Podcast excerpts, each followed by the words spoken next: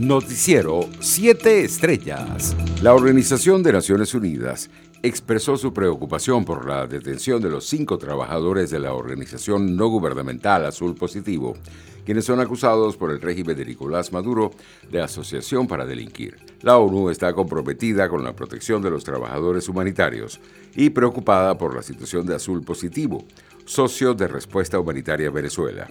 Estamos dando seguimiento con autoridades para resolver la situación y que los cinco trabajadores puedan volver a su casa lo antes posible, expresó el organismo en Twitter. Por su parte, el diputado de 20 Venezuela, Omar González, expresó su esperanza de que la nueva administración del presidente de Estados Unidos, Joe Biden, no se confunda con el régimen de Nicolás Maduro. En palabras del parlamentario, esto no es una dictadura, es otra cosa, una intervención de potencias extranjeras que ocupan el Estado venezolano. La Cámara Inmobiliaria del Estado Lara alertó sobre la ocupación ilegal de viviendas y edificios en el país, luego de que a principios de mes la diputada Iris Varela propusiera confiscar los bienes de los venezolanos que viven en el extranjero. Marco Azuaje, presidente de la Cámara, pidió a las autoridades evitar que se produzcan estas irregularidades, pues subrayó, el Estado está en la obligación de cumplir con el respeto a la propiedad privada por mandato de la Constitución. Internacionales. La prevalencia del coronavirus aumentó el 50% en Inglaterra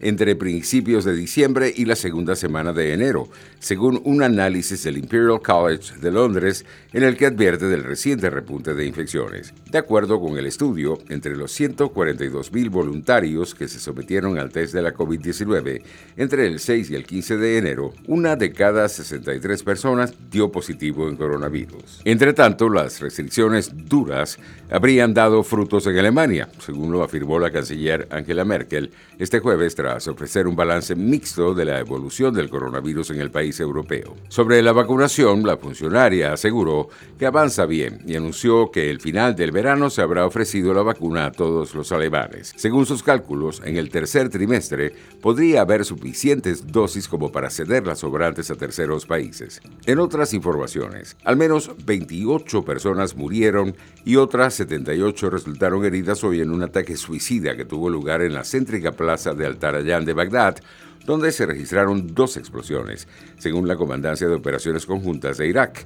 La televisión estatal iraquí, que cita a la comandancia, informó que el número de víctimas mortales ascendió a 28 y el de heridos a 78 en lo que fue calificado por las autoridades como un ataque terrorista suicida en el que dos atacantes se hicieron explotar en un mercado popular de ropa usada en la plaza Altayarán. Economía. El precio del dólar paralelo en Venezuela pegó un salto este jueves y subió un 4,90% con relación a la jornada anterior para ubicarse en 1.714.000 bolívares, según portales digitales. El tipo de cambio oficial del Banco Central de Venezuela abrió hoy en 1.561.382 bolívares.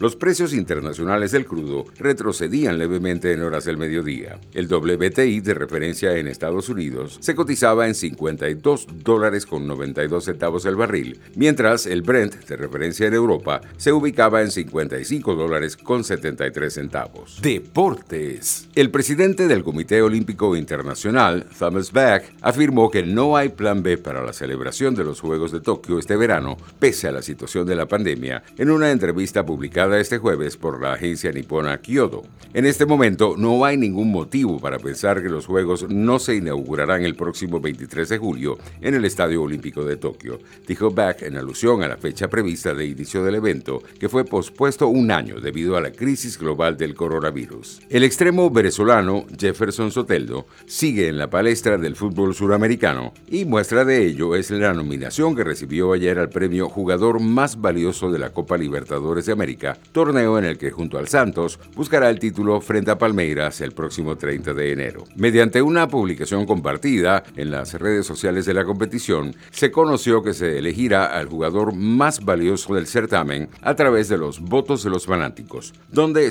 Soteldo deberá imponerse a su compañero de equipo y delantero Mariño, además del atacante Ronnie y el arquero Beverton, ambos futbolistas del equipo rival Palmeiras. Esta nominación llega tras comandar al conjunto dirigido por el entrenador Alexis Tibal, mejor conocido como Cuca, en la que ha visto acción en 10 de los 12 compromisos del Peixe. Noticiero 7 Estrellas.